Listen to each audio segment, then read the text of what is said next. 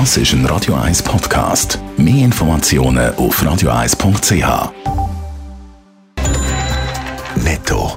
Das Radio 1 Wirtschaftsmagazin für Konsumentinnen und Konsumenten wird Ihnen präsentiert von Blaser Greinicher.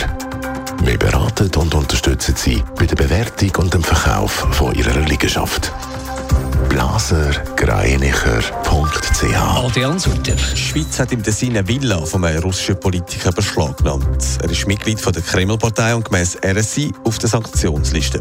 Im Ganzen hat der Bund seit dem Anfang des Krieges elf Anwesen von russischen Staatsangehörigen blockiert.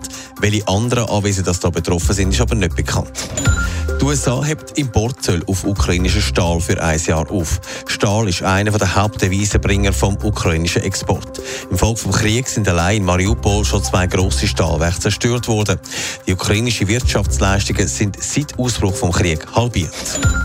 Trotz steigender Dieselpreise werden im Moment Preise für das Postautofahren nicht erhöht. Das hat der Postautochef Christian Brüst der CA Media Zeitung gesagt.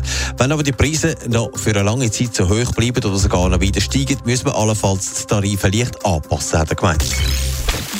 Zum ersten Mal findet das WEF nach einer Corona-Pause wieder statt. Neu zeigt sich der Davos nicht im Winterkleid, sondern Ende Mai in Frühling gestimmt. Also eigentlich wäre das Aussensaison im Touristenort Adrian Sutter. Preise sind aber eher Hochsaison.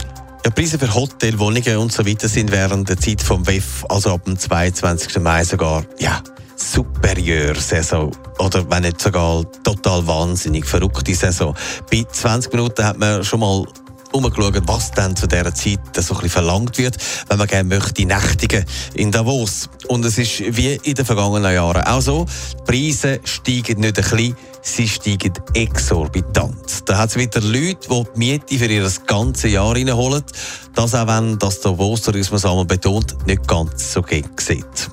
Was gibt es da zum Beispiel für Beispiele, was verlangt wird? Ja, auf Booking.com zum Beispiel lange es, wenn man Davos eingibt und dann das Datum 22 bis 26. Mai, also dann, wenn das WEF stattfindet. Gut, die meisten Hotels sind schon ausgebucht, aber die, die es noch gibt, die haben es zum Teil in sich.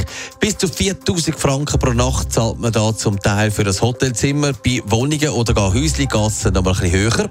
Auf Airbnb hat es zum Beispiel ein Chalet, wo man pro Nacht mehr als 18.000 Franken zahlt.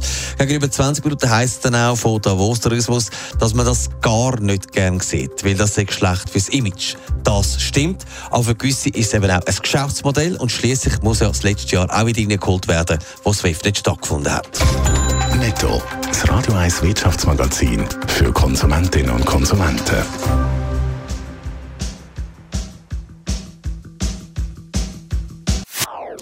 Das ist ein Radio 1 Podcast. Mehr Informationen auf radio1.ch.